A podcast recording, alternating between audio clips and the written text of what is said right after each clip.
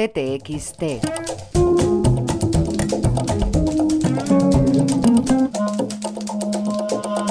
José Luis Cuerda. Dos amores.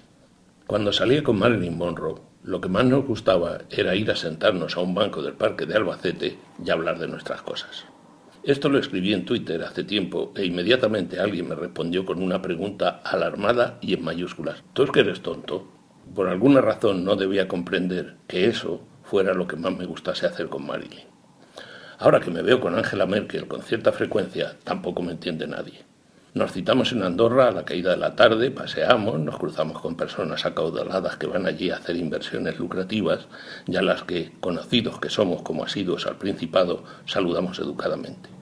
A veces formamos un grupo reducido y cenamos en alguno de los excelentes restaurantes que hay allí. La cuenta la pagamos unos u otros indistintamente, sin orden, el que antes se eche la mano al bolsillo. Ángela no paga.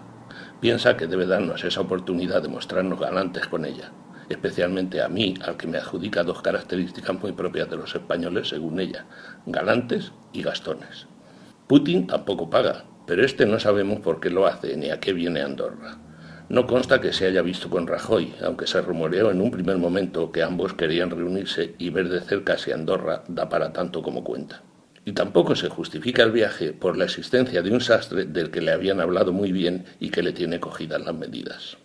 Lo más frecuente es que Ángela y yo cenemos los dos solos y casi siempre en su hotel. Son cenas largas durante las cuales hablamos la mayoría de las veces de la, entre comillas, influencia de la correlación espacial de la velocidad de reacción bimolecular de reacciones elementales en los medios densos. Cerramos comillas tema de su tesis doctoral sobre química cuántica, por la que obtuvo un sobresaliente en 1986 y que, si no he entendido mal, quiere aplicar a los recortes que con tanta reiteración y eficacia recomienda para nuestro país. Si esto tranquiliza a quienes me critican, les diré que después de la cena ella se retira honestamente a sus aposentos y yo me voy a mi hotel, mucho más modesto que el suyo. La verdad es que el que yo quería y al que la invité en nuestro primer viaje le pareció demasiado lujoso para un español, y me lo recortó. Nunca me ha gustado que nadie ejerza el poder modo sobre mí. Estábamos empezando nuestra relación, la Merkel y yo, y di por bueno y bien intencionado el recorte que me hizo del hotel.